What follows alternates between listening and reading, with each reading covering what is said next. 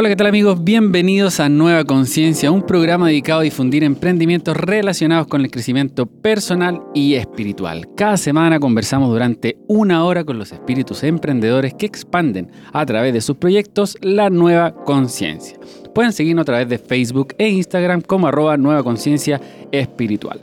Así damos comienzo a un nuevo capítulo desde los estudios de Radio Infante 1415 junto a Cristian Pereira desde los controles y nuestra invitada del día de hoy, Paula Meru, bailarina de danza clásica de India, coreógrafa, profesora de yoga y creadora del Centro Meru. Bienvenida, Paula, a Nueva Conciencia. Eh, gracias, eh, gracias por la invitación. Eh, me parece muy interesante que exista una radio dedicada a difundir este tipo de proyectos. Sí, nosotros encantados que esté acá en, el programa. Bueno, cuéntanos sobre el Centro Meru, cómo nació, cuándo, cuánto tiempo lleva. Mira, el centro nació como un, en inicio un proyecto de difundir eh, la danza clásica del sur de India, Bharatnatyam. Eh, y este proyecto inició eh, aproximadamente en el 2014. después de haber vivido en India y haber estudiado allá, volví a Chile. ¿Cuánto tiempo? En, en, ese momento llevaba como dos años, tres años viviendo en India, eh, con algunas pausas, porque primero fui por mi cuenta a trabajar eh, en un proyecto multicultural, que era una producción entre mm, varios países, donde yo trabajé como bailarina actriz eh, para el Ministerio de Cultura de Kerala y del, es un estado del sur y después eh, gané un fondar para hacer una pasantía eh, en la misma zona eh, con maestros que, que, son de la línea Kalakchetra y que vivían en el norte de India.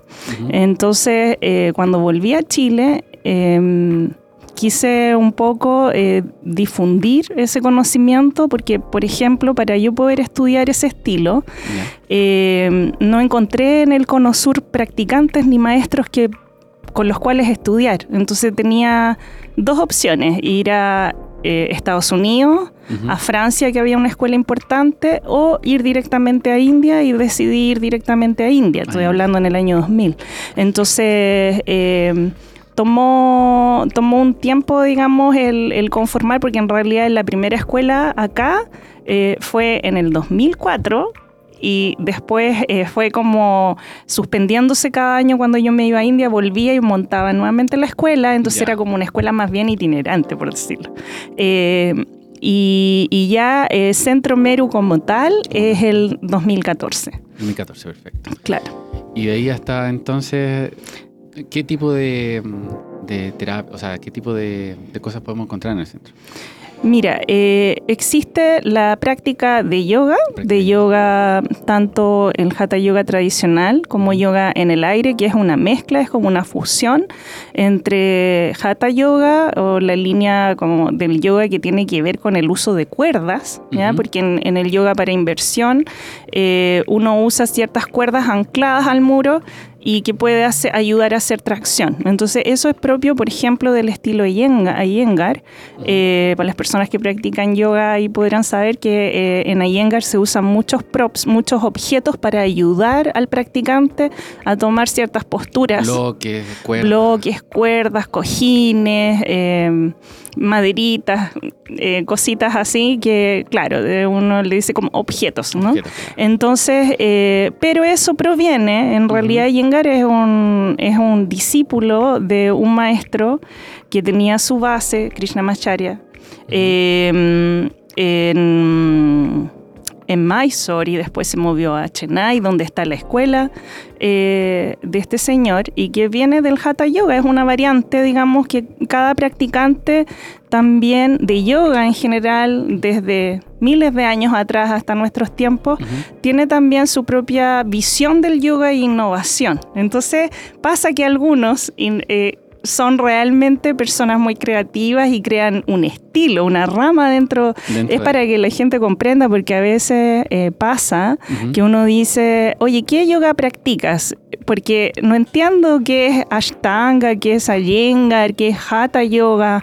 Entonces es importante que la persona sepa de que en realidad existe una práctica de yoga, una práctica física y cuando se denomina el, como el apellido, el apellido, del maestro, es porque él desarrolló una especie de variante, entregó un aporte significativo a esa rama. Entonces se le pone su sello, como un sello, ¿no? Entonces, eso. Eh, bueno, entonces... Esa es la diferencia entre los distintos yogas. Entre los diferentes estilos. y el yoga con, con otro props, que es como una hamaca de alta resistencia, es una variante que se creó para no hacer posturas con cuerda, que quedas muy adolorido. Ah, Entonces, digamos que es una fusión entre el Hatha Yoga, principios de Pilates y también tiene elementos quizás más acrobáticos.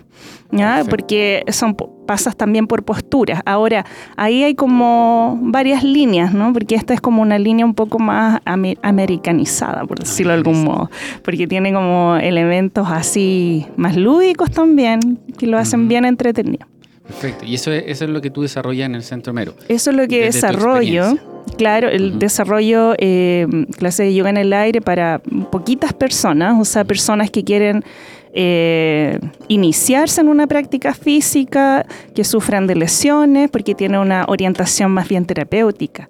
Entonces, eh, yo estudié también un año. Eh, un diplomado para tratamiento de lesiones y, y trabajo con básicamente con personas que tienen problemas de movilidad o, que, por ejemplo, han abandonado eh, el trabajo físico y desean retornar al trabajo físico desde bailarines, personas que han sido deportistas y lo dejan por una lesión y que quieren activarse nuevamente, pero activarse de un modo consciente, amable, en un espacio pequeño, cuidado, y que la visión eh, sea más bien eh, conseguir de que el practicante se sienta eh, contenido. Entonces, eh, eso es lo que es la orientación de la escuela o el, centro, digamos, es, la, la orientación que tiene es de crear un espacio inclusivo,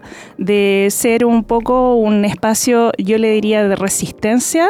¿En qué sentido resistencia? Em, de un poco generar una línea en la cual en una ciudad súper estresada que es Santiago, donde estamos actualmente con mucha información desde, no sé, desde lo político hasta eh, cosas sociales, cambios muy fuertes en los últimos tiempos que, igual uno lo ve, ¿no? Cuando uno sale de Chile y, entra nuevamente o te cambias de ciudad y vuelve y dice, wow, o sea, la ciudad está en un constante cambio.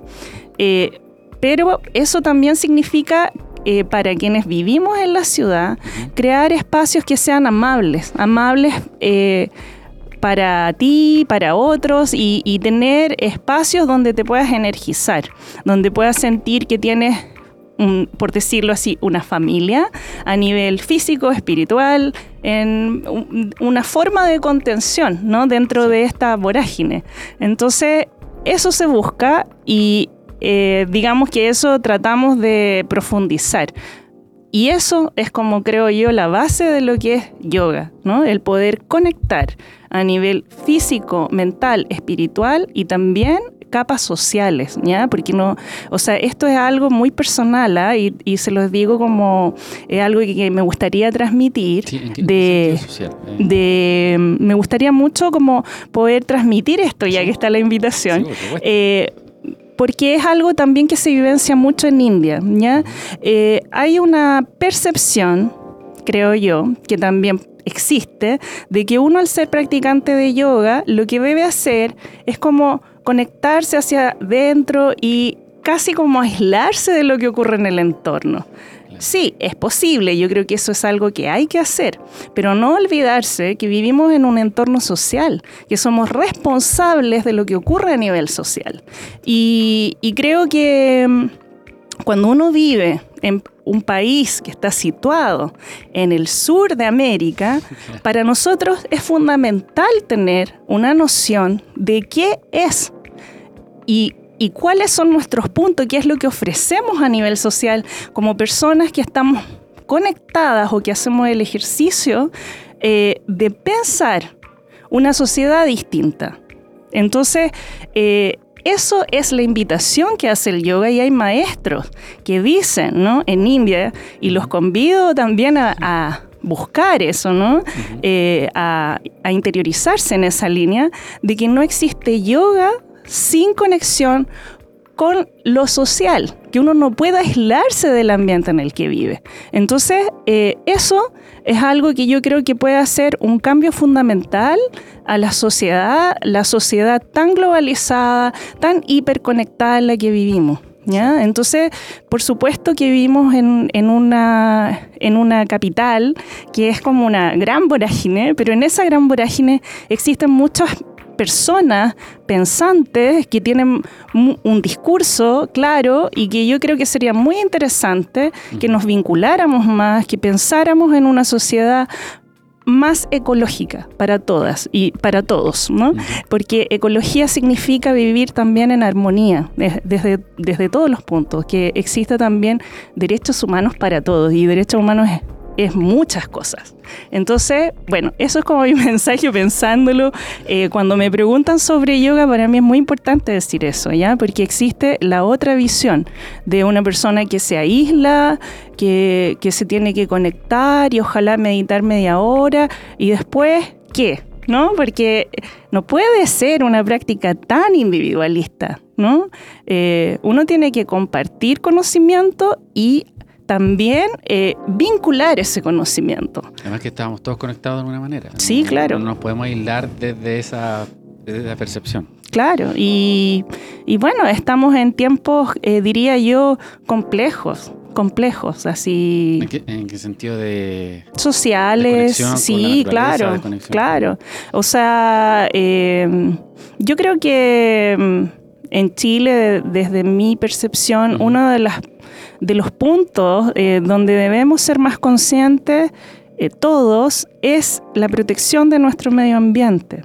La, protección también y, poner en valor eh, nuestra cultura, pensar en nuestros orígenes, pensar en el valor ¿ya? que tienen nuestros pueblos originarios también, porque hay el concepto de espiritualidad es, un concepto bien profundo y la, espiritualidad eh, acá se ha practicado por siglos, ¿no? Somos una cultura también súper potente.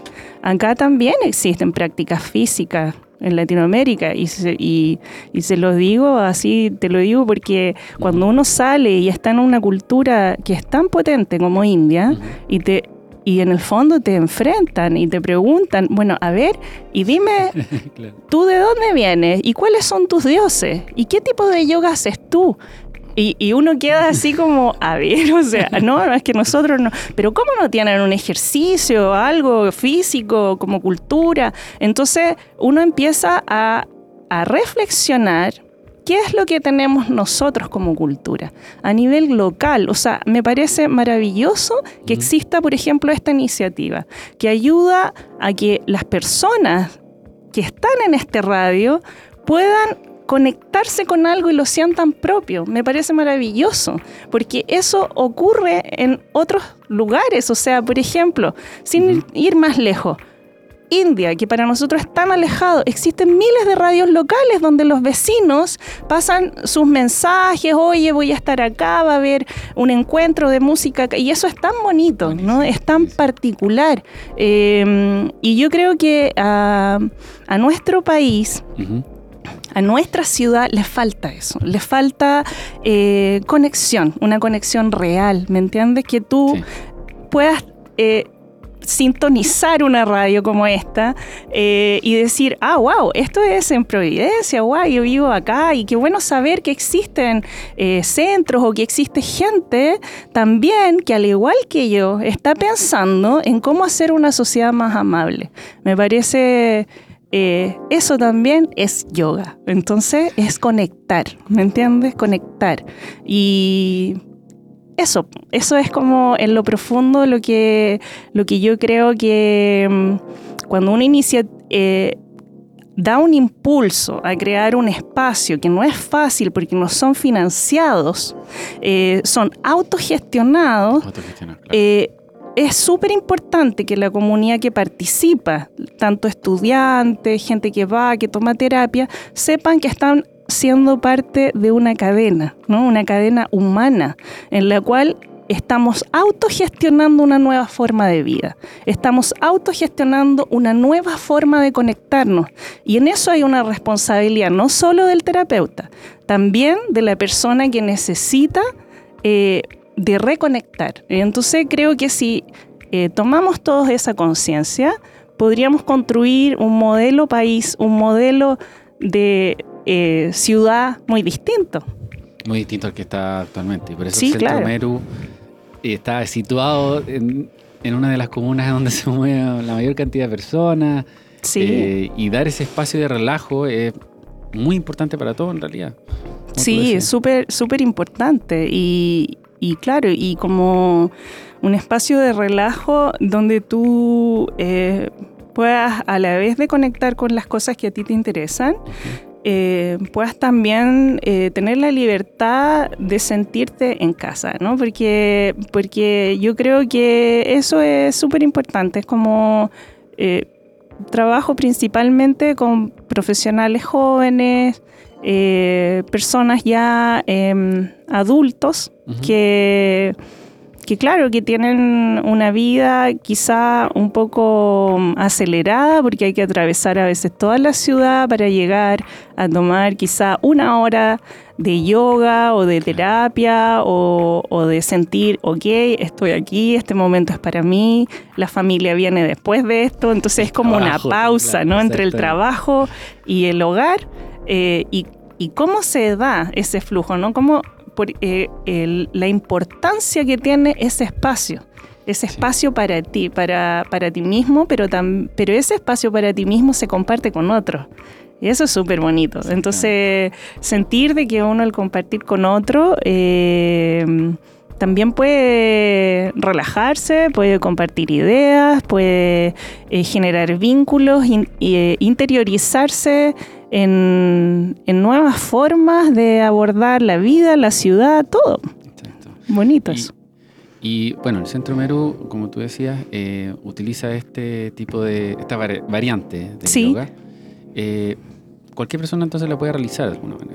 Sí, es una variante que cualquier persona lo puede realizar. Eh, de hecho, mm, una de las cosas que, que diría yo dentro del método pueden ser eh, un poquito más complejas cuando tú sufres una afección física concreta, pero que eso es en cualquier práctica física en realidad. Pero acá, como, como puedes invertirte, o sea, puedes eh, quedar de cabeza al piso, ocurre que si tú tienes problema al oído medio, si tienes, por ejemplo, alguna lesión vestibular, problemas eh, de orientación espacial, que es algo que se descubre haciéndolo, eh, traumas de la infancia que tú nunca te diste cuenta que te caíste y te quedó un trauma y te da miedo mover la cabeza hacia cualquier lado, porque tú, eh, cosas así en el fondo son experienciales, ¿no? Como... típicas clases de gimnasia que uno da. Claro. Cayó mal. Claro, por ejemplo, o tener o tener a veces eh, eh, clases de educación física extrema y que de pronto uno se cayó porque nadie lo vio y cosas así que uno no piensa que son importantes. Claro, no son importantes si tu vida siempre está con la cabeza hacia arriba, ¿cierto? Eh, caminando, pero si a ti te interesa como dar mayor posibilidad y estímulo al cuerpo, claro, ahí ya la cosa se pone distinta porque tienes que experimentar, ¿no? Entonces, claro, en, esos, en esas situaciones, si tienes síndrome síndrome vertiginoso, por ejemplo, el trabajo es muy personalizado y muy lento. Eh, se trabaja con la persona a, otro ritmo dentro de la misma sala. Entonces hay personas que, eh, que tienen síndrome vertiginoso y que quieren hacer, practicar porque les gusta, lo encuentran entretenido, esas personas van a un ritmo muy, muy lento porque no, porque no puedes permanecer en una postura donde te sientes que te estás mareando completamente. Entonces, eh, pero, pero claro, en definitiva, cualquier persona lo puede hacer em, y tiene em, un plus, creo yo, en relación a otras prácticas, de que es súper lúdico y que te hace eh, conectar con la sensación de juego. Entonces eh, puede ser eh, una posibilidad súper em, amorosa para personas que eh, sienten de que han perdido su capacidad física. ¿ya? ¿Cuándo ocurre eso? Por ejemplo, cuando tienes un hijo y te dedicas a criar tu hijo y de pronto sientes, chuta, y ya no, no tengo los abdominales, eh, ¿qué voy a hacer? O, uno engorda de pronto y, de pronto quiere volver a forma y no siente que ya no puede. Entonces, eh, para ese tipo de personas, eh, la práctica de este método es súper amigable porque siempre hay una ayuda que es la maca. Es, como algo de que sostenerte. y, trabaja mucho sobre el principio del juego. Entonces, eso es algo muy bonito. Es el motivo por el cual eh, comencé a hacer más clases eh, con el soporte aéreo que en tierra, por ejemplo. Porque, mm, porque, me di cuenta va a depender de la capacidad física también. Sí, sí, siendo que en tierra igual hay cosas muy amables, muy... Mm, eh, es otra forma de trabajo, es otra forma de trabajo cuando uno trabaja en yoga en piso. Em, quizás uno tiene más conciencia de, los, de los alineamientos, por ejemplo, eh, te queda mucho más claro eso, de, de los, del trabajo físico, de cómo sostener tu propio cuerpo, porque acá, por ejemplo, queda suspendido. Entonces, siempre vas a sentir que hay algo que te impulsa, que te ayuda, ¿no? Como, entonces, em, son tipos de trabajo van orientados a lo mismo, pero se abordan de diferentes formas. Entonces es una, una dinámica eh, que es como te digo, muy amigable y que, claro, cualquier persona puede hacer siempre y cuando sea, eh, como su estado de salud sea compatible con la práctica física. Además que no, estamos habituados a, por ejemplo, estar de cabeza. Y eso tiene una conexión distinta en el cerebro. Por ejemplo, no es lo mismo que yo pueda mover la pierna derecha parado a estar de cabeza y mover la pierna derecha. Es, es un proceso que cuesta a algunas personas el conectar de forma distinta desde abajo hacia arriba, es un ejercicio. Y eso nos permite después, ya con la práctica obviamente, eh, ir descubriendo otro tipo de movilidades que tal vez habíamos olvidado, como tú decías, en una infancia. Sí, y sabes que hay, hay cosas que son como bien sorprendentes, ¿ah? porque lo que dices tú es bien cierto, o sea, es muy distinto. Eh, por ejemplo, nosotros eh, como seres humanos, a diferencia de las plantas, por ejemplo. Ya, a ver, como para hacerte un, ejemplo que es un poco extraño, pero eh, una planta, cualquiera, tiene una capacidad de supervivencia distinta a la del ser humano. ¿Por qué? Porque sus sensores están en cada una de las hojas. ¿ya? Cada una de sus hojas está completamente activa para recepcionar información sobre la luz, poder hacer fotosíntesis, etcétera. Entonces usted se le cae una hojita, pero esa planta no se va a morir porque se le sale una hojita. ¿Me entiende? Esa planta va a seguir sobreviviendo si usted le echa agüita, lo pone a la luz, qué sé yo, la cuida de modo apropiado, la trata bien, le habla, ya, va a funcionar, va a funcionar. Pero si a usted le cortan la cabeza, chao, nos quedamos sin sistema porque usted sin cabeza no va a poder funcionar. ¿Me entienden? No es que se le cayó el ojito y le va a crecer otra cabecita, no. Entonces, ¿qué ocurre? Somos absolutamente conscientes porque como seres humanos nuestros sentidos están ubicados en la cabeza. Nosotros vemos, tenemos olfato, tenemos la percepción auditiva y todo está está centralizado, por decirlo, ¿cierto? Y nuestro sistema nervioso opera hacia las Ah, eh, el resto, ¿cierto?, del cuerpo, o sea, los brazos, ¿cierto?, los apéndices, eh, opera también desde un punto central. ¿Qué hace, qué es lo particular de eso? Que ese punto central, que es nuestra cabeza, está situado arriba.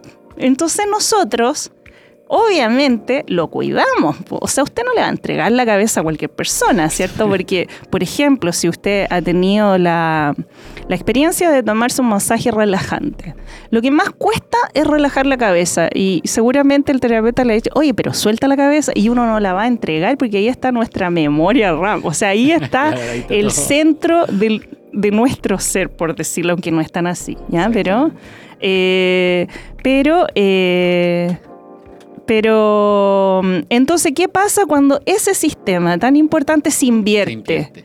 Y la posibilidad de perder toda conexión ¿ya?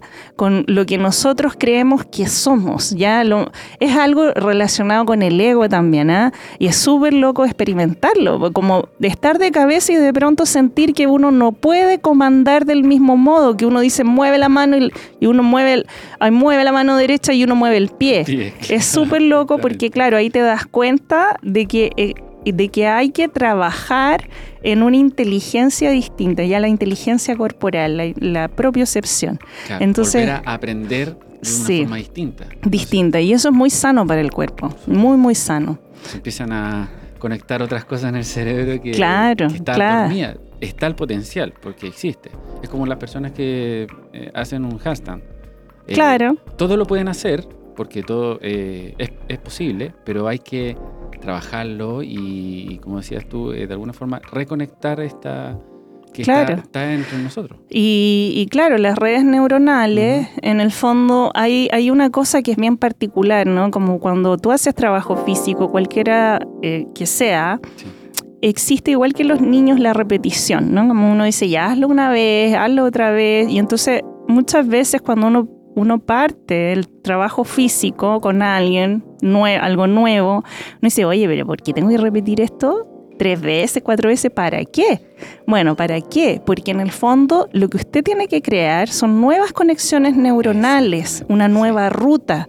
Ya es como decir, mira, tú siempre has caminado por aquí, pero también puede caminar por, el otro lado, no le va a pasar nada, nada. Entonces vas a tener dos rutas, no una sola ruta. Entonces, con el cuerpo es exactamente lo mismo. El cuerpo tiene muchísimas rutas, ¿ya? Entonces, lo que ocurre es que hay que enseñar al cuerpo a no temer, ¿ya? A no condicionarse por el miedo. Y como decía Rey, si usted toca el cuerpo, está tocando su mente y está tocando su espíritu. O sea, si usted logra reconectar su cuerpo, enseñarle a su cuerpo que tiene variables y el cuerpo es su cuerpo, ¿ah? o sea, no es el cuerpo del otro, es el tuyo. Entonces, eso de comparar no vale, es el tuyo. Pero enseñarle muchas rutas, también tu mente al momento de pensar una problemática, la va a pensar también con muchas rutas, ¿ya? No con una sola ruta. y tu espíritu también va a saber de que tú puedes asumir muchas rutas, ¿ya? Y vas a llegar a un punto que puede ser el mismo tomando una ruta distinta. como tú decías, que de alguna forma afecta al ego, porque no, yo no puedo hacer esto. O ah, no, no puedo hacer esto otro. Y cuando ya empiezas a sacar esas barreras, obviamente que empiezas a conectar de forma distinta tu cuerpo y, como decías tú, tu espíritu también. Porque empiezas a entender que la mente es solamente una parte de, nosotros y que esos no puedo se pueden romper. ¿Y dónde estaría el límite? ¿Dónde estaría el límite físico o dónde estaría el límite? No existe realmente. Claro, los límites no existen, ¿no? Actualmente eh, nuestros límites son el miedo. Es como el miedo a pensar eh, de una forma o tomar la ruta que es distinta, ¿ya? El, sentir de que uno puede aislarse por una decisión determinada, eh, a tomar el, camino que se supone correcto. Entonces, claro, a cierta edad, por ejemplo, hablando en términos físicos, a cierta edad la gente dice, no, pues yo no voy a estar poniéndome de cabeza, o sea, porque ya, no sé, soy una persona, claro, o sea, es distinto cuando uno se cae a los 20 que si uno se cae a los 40 o a los 50. Perdón, la caída es la misma, la diferencia es el nivel de miedo que uno tiene a la caída, porque cuando uno es niño, uno no sabe qué es lo que ocurre cuando se cae, uno se cae nomás. ¿Me Claro, hay una versatilidad distinta, por supuesto, ¿me entiendes? Pero eh, es bueno, eh, creo yo, eh, por experiencia personal y también por hacer terapias y clases hace muchos años, es súper bello cuando uno en lo personal y también ve en los demás de que sí, efectivamente tú puedes, ¿ya? Y tú puedes a cualquier edad ser un cambio activo para ti mismo y factor de cambio para los demás. Exacto. Eso, ¿ya? Entonces eso es muy importante, porque si tú cambias, eres factor de cambio con los que te rodean. Y esa es la conexión social a la que me refiero, ¿ya? Si tú cambias, si tú cambias tu modo de relacionarte con tu cuerpo, con tu espíritu, con tu mente, ¿ya? Como el cómo accionas. Hábitos, forma de pensar. Claro, eh, son ejercicios, ¿ah? porque no es algo que uno dice, wow, lo voy a cambiar de un momento a otro. No, eso es, toma tiempo, es ejercicio como aprender un nuevo idioma. Ya no es algo que uno cambia drásticamente, que uno aprende inmediatamente, no, eso no existe.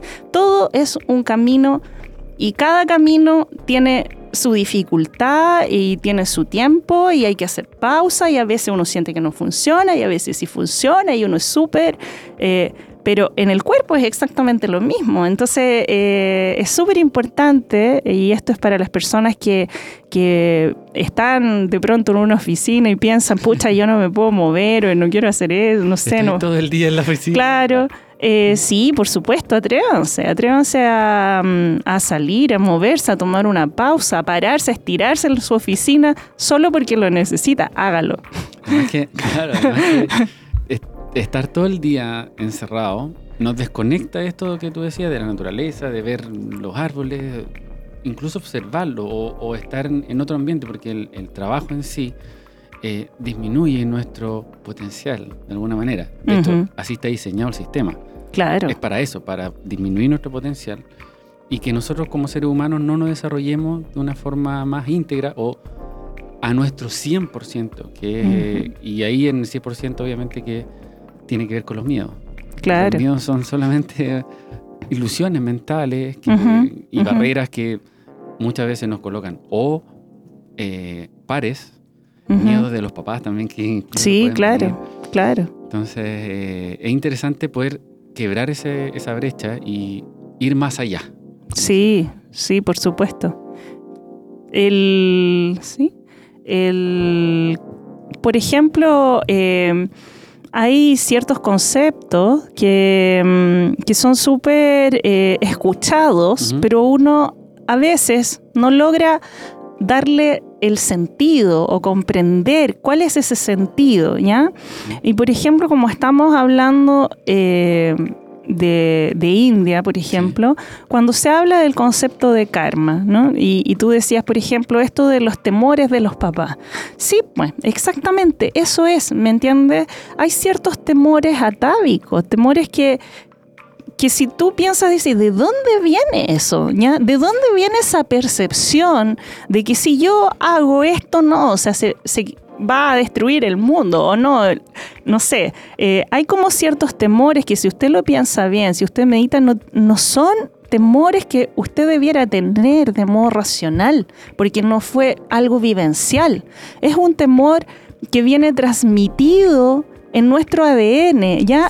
Eso es karma, ¿ya? Es algo que, bueno, también hay un, un, karma que es de nuestro accionar, ¿no? Como un bueno o mal karma que se dice, ¿no? Si usted está todo el día ya tirando mala onda y, y yo no tengo lo que quiero y no sé qué, y como que genera más toxicidad de la que ya hay, bueno, el, todo va a confluir en, que eso aumente, porque es así. Y va a traer la misma Y va a traer la misma frecuencia. y, y, y, es así, ¿ya? Porque porque de verdad que puede sonar súper raro, esotérico, lo que quieras, pero es verdad que existe una energía de atracción, ¿ya? En ciertos aspectos.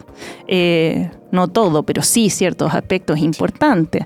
Ahora, ¿qué ocurre con esto de los miedos? ¿no? El, miedo a pensar en sí mismo, a entregarse nuevos estímulos, a abrir un poco nuestro, nuestro espacio, a, a atreverse, por ejemplo, si usted está full con el computador terminando una pega súper rápida y decir, no, es que si yo me paro al baño no voy a alcanzar. No, pare, por favor, pare. ¿Me entiende? Porque eso, esa actividad, exceso de actividad, va a generar que en algún momento usted tenga un quiebre fuerte, ¿no? A lo que llamamos, por ejemplo, crisis de pánico, depresión. eh, ya una sensación donde la vida deja de cobrar cierto sentido. Pero no se olvide que hay factores externos que pueden influir en su vida, pero usted también es un factor muy importante de la vida que se está construyendo. Entonces, cuando hablamos de karma, piénselo como algo que también usted está creando día a día, ¿me entiende? Y eso puede ser un súper buen karma si usted dice, no, ¿sabes qué? Chiquillos, espérense, yo me voy a pegar una estiradita, pu, voy a tomar agüita, me siento de nuevo, ¿cómo estamos? Bien. Tratar de generar un ambiente donde quiera que esté un poco más favorable. Poder sentir si en el ambiente donde está realmente se pueden hacer cambios positivos o no. Y como no somos un árbol, podemos movernos, ¿sabes? Y podemos cambiar. Y, no, y no, no tenemos que tenerle miedo a eso, ¿ya? Porque si usted llegó hasta la edad que tiene es porque usted ha sobrevivido. Entonces, si somos tan sobrevivientes y, y de verdad que uno, ah, para estar viviendo en Santiago de Chile, le informo que hay que ser un buen sobreviviente, porque no es tan amigable la ciudad como usted cree, porque usted sale y full así, cemento en todas partes. Entonces usted sobrevive a eso, va a sobrevivir a una pausa de 10 minutos para estirarse, va a sobrevivir a una pausa para tomar un vasito de agua, ir al baño, respirar, para decir, a ver, estamos bien, sí, ¿Me entiendes? Entonces, yo creo que hay personas que eso lo tienen integrado, pero hay otras personas que son muy autoexigentes, ¿ya? Muy autoexigentes, em, caracteres que sienten que tienen que complacer todo el tiempo al otro, que, pucha, si yo no lo hago, pierdo la pega, pucha, es que hay tantas pegas. Y tantas personas que de tantas. también hacia atrás. Sí, entonces yo creo que en la medida en que todos eh, seamos conscientes de que tenemos un solo cuerpo también, ¿no? Y que ese cuerpo es un cuerpo inteligente, que el que puede sanarnos o puede enfermarnos, ¿ya? O sea, que se puede enfermar el cuerpo y con eso nos enfermamos enteros, ¿me entiendes? Porque es como nuestro contenido, ¿no? Ahí está contenido todo. Entonces, eh, no es necesario caer en la enfermedad para tener conciencia, podemos tener conciencia antes, antes de la enfermedad. Entonces, en definitiva, la prevención es algo importante. Y cuando hablamos de prevención es el poder visualizar, ¿ya? Poder visualizar ese karma, poder decir, mira, yo tengo una tendencia a volverme loca porque soy súper perfeccionista. Bueno, entonces vamos a hacer pequeñas pausas, tratar de quebrar esas dinámicas, esos vicios que uno tiene y que uno arrastra a veces heredados, ¿ah? que ni siquiera son tuyos. Es como a ti te educaron, es como lo que se te exigió en la escuela.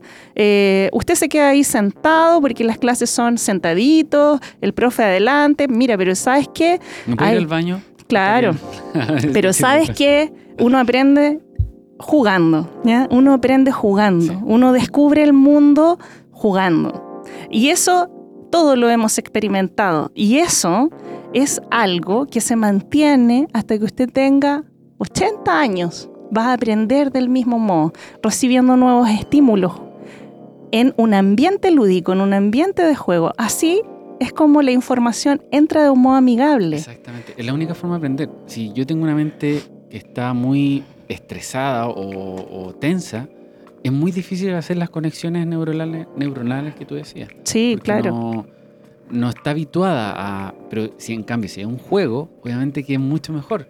Claro. Es, otra la dinámica. Sí, claro. Y, y es como... Son procesos que que por supuesto, claro, se, quizás se estudian más en, la educación con la primera infancia mm.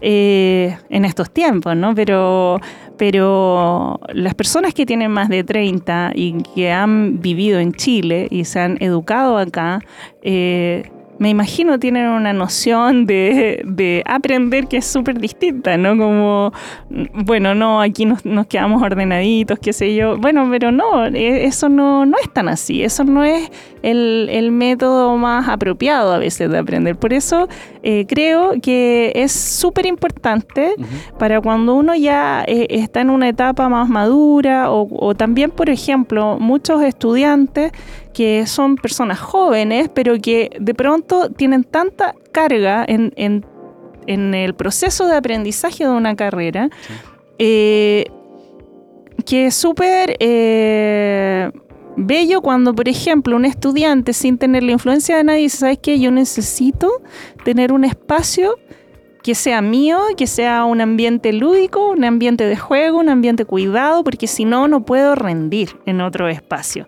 Y eso eh, es algo que, que te, mm, que te da ciertos parámetros de decir, ah, ok, aquí eh, existen también personas que, que, tratan de mantener una conciencia viva, ¿no? Como un, un espacios de conciencia sobre sí mismo. Y, y siempre esos espacios de conciencia sobre sí mismo debieran desencadenar espacios de conciencia hacia otros, ¿no? Como a afectar positivamente a nuestro entorno. Eso sería lo ideal, ¿no? Porque como si usted descubre que, pucha, esto me hizo súper bien, se lo va a guardar así como un secreto especial. No, pues uno lo dice, ¿no? Uno dice, wow, ¿sabes qué? Fui a nadar, claro, por ejemplo, pero, o por ejemplo, fui a nadar y, wow, lo, lo pasé increíble, aunque no sé nadar, pero a lo mejor en varios años lo podría hacer, no sé. Pero lo importante es saber de que el cuerpo necesita estímulos mientras mayor cantidad de estímulo usted le dé, más salud y versatilidad es para el cuerpo. Y eso significa, se va a traducir en juventud, ¿ya? Porque ayer, por ejemplo, hablaba con una chica y les decía, mira, si tú disminuyes rango, un rango físico, a eso le podríamos llamar envejecimiento. Eso no, no tiene que ver con tu edad, tiene que ver con la posibilidad que tú le das al cuerpo, el estímulo que le das al cuerpo para que mantenga su versatilidad. Entonces, ¿cómo se define los procesos de envejecimiento? ¿Ya? Hay niños que tienen 15 años y para mí son unos ancianitos porque no se pueden mover. y personas de 80 que son, wow, súper flexibles porque, porque, claro, porque viven estimulándose. Entonces, eh, es eso, e, ese concepto ¿no? De que, ah, no, yo tengo 20, no necesito nada. No, o yo ya tengo demasiada edad, ya no puedo moverme porque tengo demasiada edad. Esos conceptos, esos parámetros eh, debieran de cambiar, ¿no? Y como tener, ojalá, una, una visión un poco más amplia eh, y saber de que nosotros siempre podemos estar estimulando nuestro cuerpo y en diferentes áreas, en muchas áreas distintas. Exactamente. bueno, eh, Estamos conversando entonces eh, con Paula Meru, bailarina de danza clásica de India, coreógrafa, profesora de yoga y creadora del Centro Meru. Vamos a ir a una pausa para seguir esta grata conversación y continuamos con el programa. Estamos de vuelta en Nueva Conciencia, estamos conversando con Paula Meru, bailarina de danza clásica de India, coreógrafa, profesora de yoga y creadora del Centro Meru. Eh, bueno, Paula, eh, un gusto, ha sido un gusto conversar contigo. Se ha pasado muy rápido el, tiempo. Así que te dejo invitada para otro capítulo para que sigamos conversando. Eh, pero en este, si quieres dar los datos del Centro Mero para que mm, te puedan contactar, dónde está ubicado, eh, todos los datos del Centro Mero, el micrófono es tuyo. Ya, muchas gracias. Mira, estamos ubicados en Avenida Providencia, 1434 eh, la consulta es la número 23. Em, y pueden escribir a infocentromeru.gmail.com para recibir información eh, de las actividades que realizamos, eh, si desean tomar clases o alguna terapia, masajes, pueden escribir por ahí o visitar nuestra página www.paulameru.com. Perfecto. Bueno, te dejo entonces la invitación para un próximo capítulo para que sigamos conversando. Ya, muchas gracias. De todo esto, así que fue muy grato conversar contigo, Pablo. Sí, igualmente. Y agradecido de poder estar acá en este programa llamado Nueva Conciencia. No, muy bien y, y los felicito por el proyecto y la iniciativa. Creo que se necesitan más iniciativas como esta. Muchas gracias, muchas gracias, Paula. Bueno, eh, les recuerdo que pueden seguirnos a través de Facebook e Instagram como arroba nueva conciencia espiritual. Nos escuchamos la próxima semana entonces desde los estudios de Radio Infante 1415 junto a Cristian Pereira desde los controles en un nuevo capítulo de Nueva Conciencia. Nueva Conciencia, un espacio de conversación dedicado a difundir emprendimientos relacionados con el crecimiento personal y espiritual del ser humano. Reiki, yoga, meditación y terapias alternativas serán algunas de las temáticas que abordaremos. Nueva conciencia